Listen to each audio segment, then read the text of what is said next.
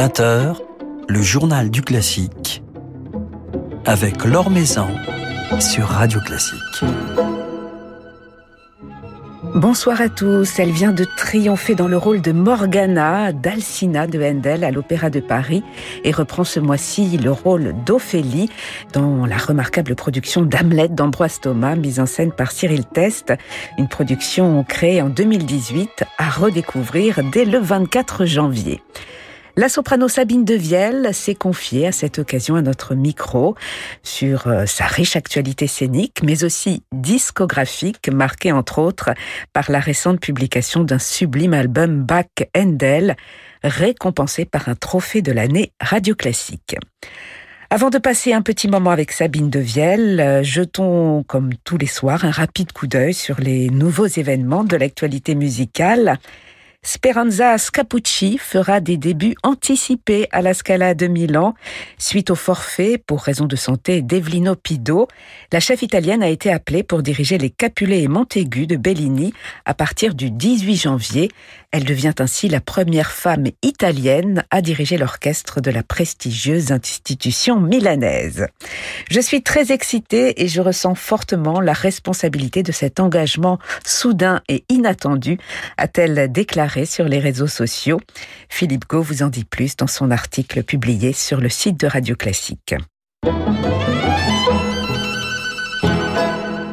C'est la rentrée pour l'Académie Jarouski qui entame une semaine de masterclass avec ses professeurs Philippe Jarouski, Geneviève Laurenceau, David Cadouche et Christian-Pierre Lamarca.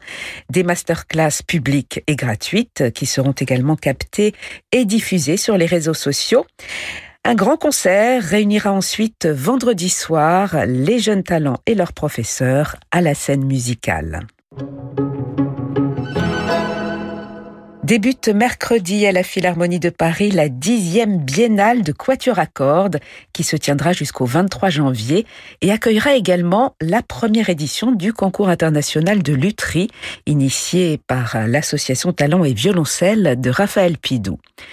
Se succéderont ainsi sur la scène de la Cité de la musique. Euh, quelques-uns des plus prestigieux quatuors français et internationaux, les Arditi, Belcia, Casals, Hagen, Jérusalem, Eben, Modigliani, mais aussi la nouvelle génération incarnée par les Hanson, Van Kuyk, Mona ou encore Tchalik.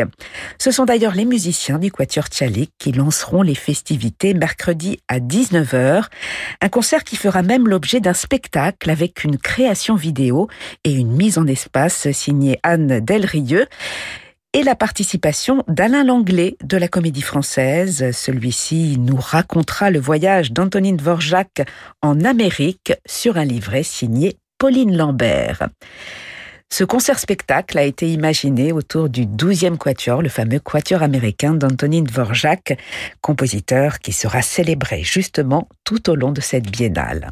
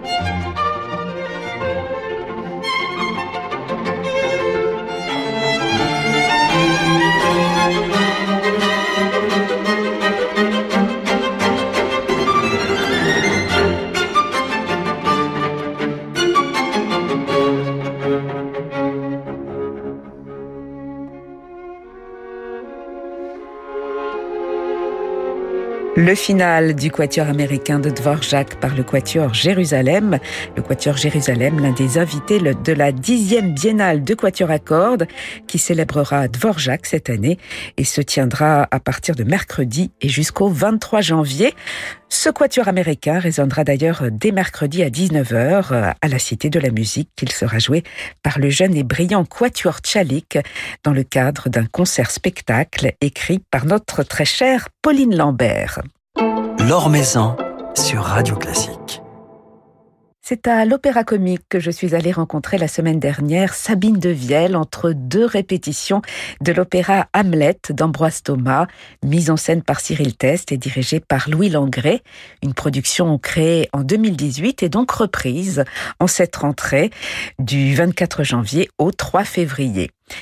Une nouvelle aventure scénique donc pour Sabine de Vielle qui vient de triompher en Morgana dans Alcina de Handel à l'Opéra Garnier et cela alors que la situation sanitaire fragilise considérablement le travail des artistes. Alors comment vit-elle cette période si particulière, si tendue? C'est la première question que je lui ai posée. On l'écoute. Oui, là, c'est des, conditions un peu spéciales. Euh, le plus important, c'est de, garder la joie de, travailler.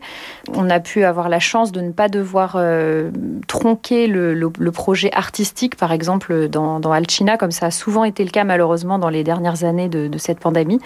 Euh, j'ai vécu, par exemple, une, Reine de la Nuit à l'Opéra de Munich, où toutes les interactions avec mes, collègues sur scène étaient coupées pour éviter toute contamination, même si on était vacciné et triplement Donc euh, voilà, ici, les projets artistiques n'ont pas été tronqués. Sur Hamlet, il y a un, vrai challenge qui est celui de filmer en gros plan, euh, en direct sur le plateau, des gens qui seront potentiellement masqués, euh, puisque le chœur restera masqué. Nous, on sera aussi masqués de temps en temps. Donc voilà, c'est toujours trouver le, juste équilibre entre, évidemment, la santé de tous, le fait que ce projet puisse avoir lieu quoi qu'il en coûte, et puis, et puis toujours garder à l'idée que qu'on est là pour un spectacle et pour, et pour de l'art. Donc voilà, c'est un équilibre délicat à trouver, mais j'espère qu'on va y arriver.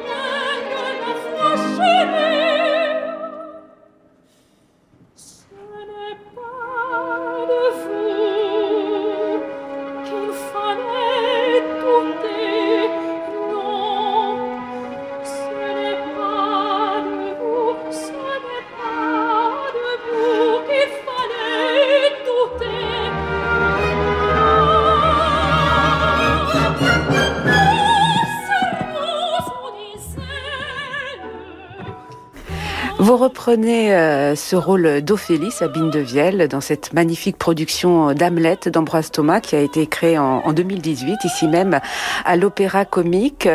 Trois, quatre ans après, est-ce que vous retrouvez vos réflexes, euh, les souvenirs reviennent? Comment vit-on la, la reprise d'une production d'une production aussi forte que celle-ci?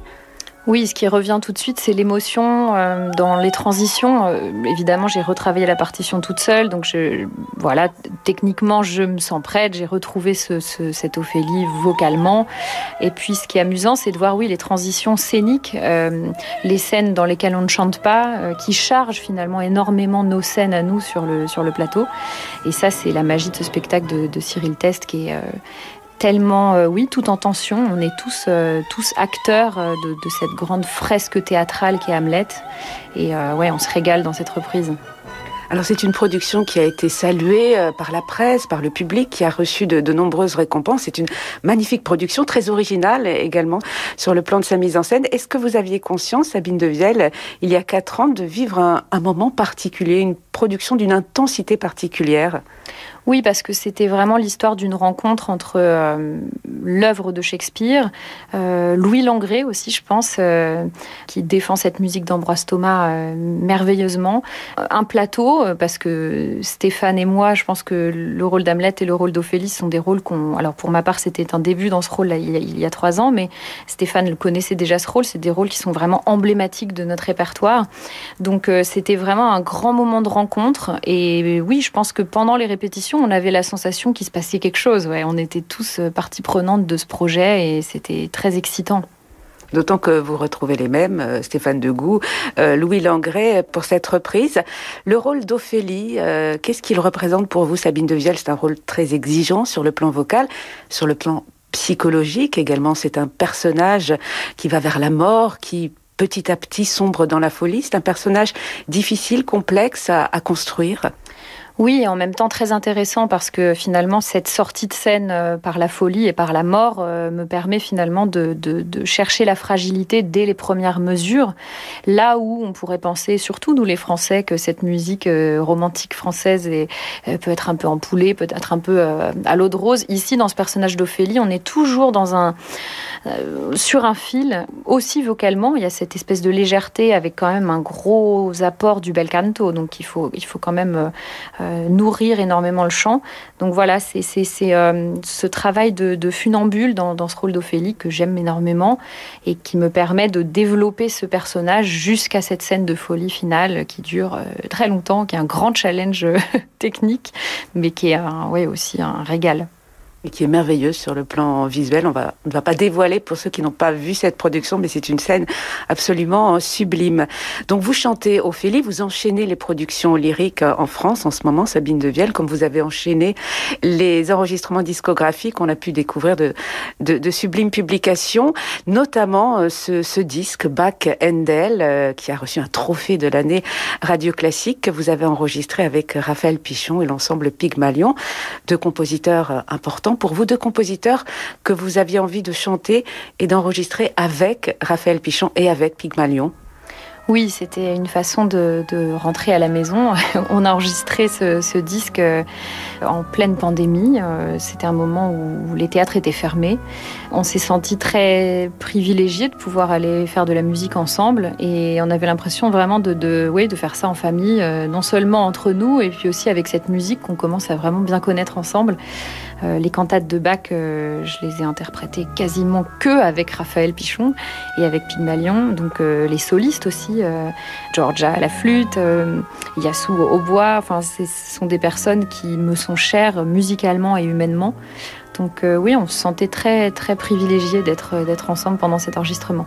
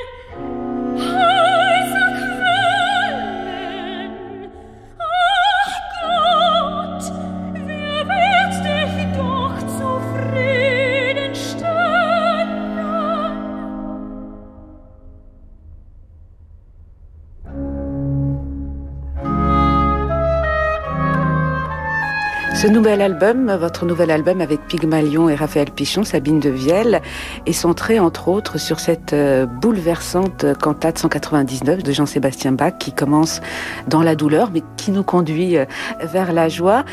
Une musique d'une grande pureté, une ligne vocale d'une grande pureté.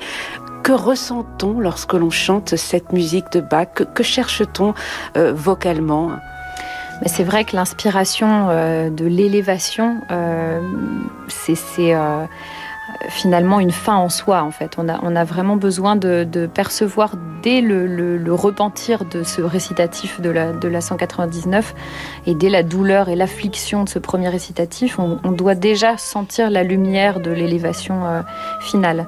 Et c'est hum, très rigoureux, très difficile à chanter la musique de Bach parce que euh, Bach nous, modèle comme il modèle une ligne de hautbois ou de, flûte.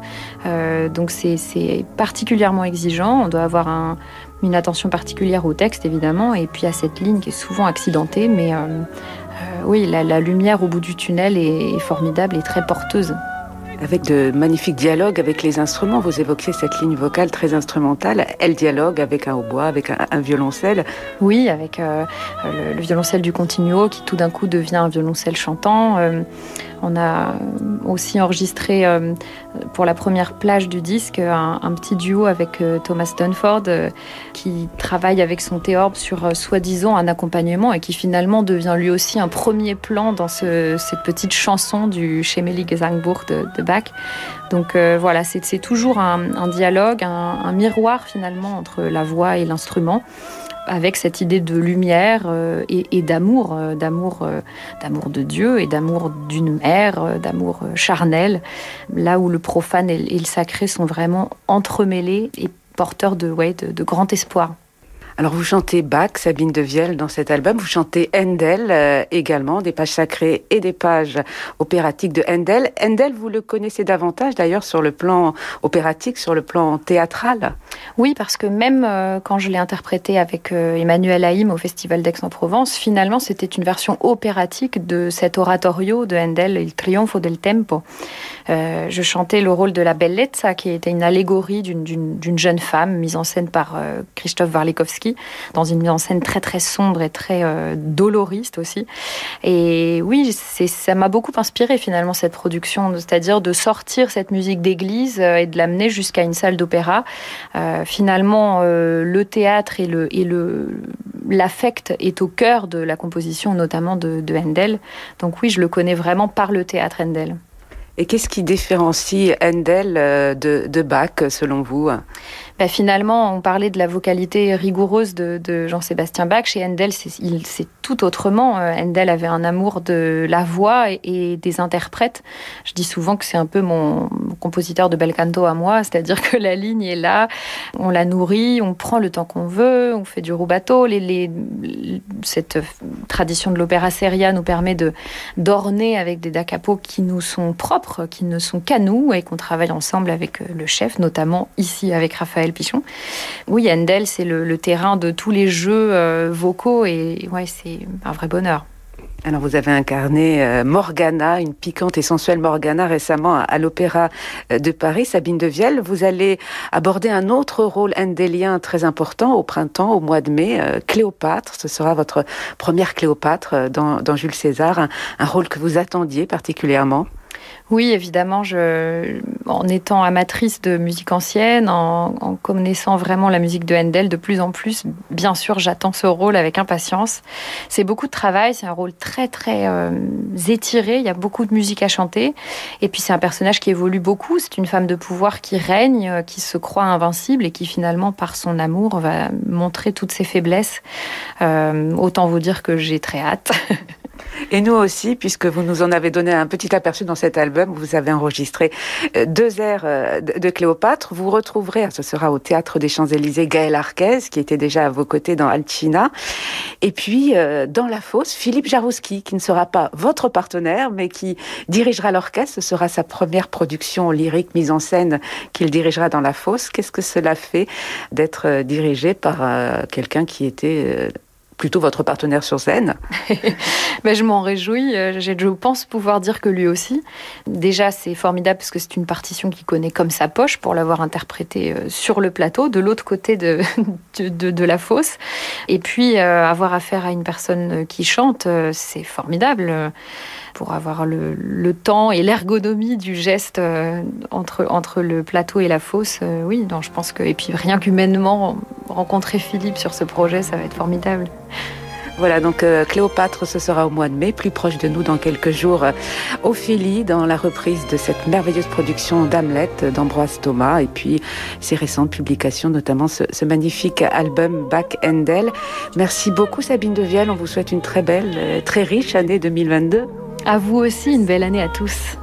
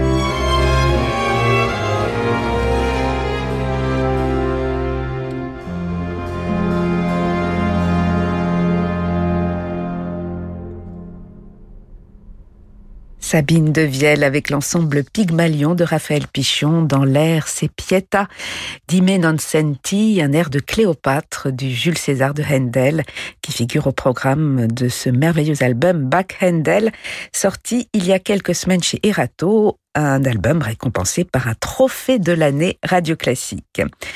Sabine Devielle qui reprend donc le rôle d'Ophélie dans la production d'Hamlet d'Ambroise Thomas aux côtés de Stéphane Degout, sous la direction de Louis Langré et dans la mise en scène de Cyril Test, une production à découvrir ou redécouvrir du 24 janvier au 3 février à l'Opéra Comique. Voilà, c'est la fin de ce journal du classique. Merci à Lucille Metz pour sa réalisation.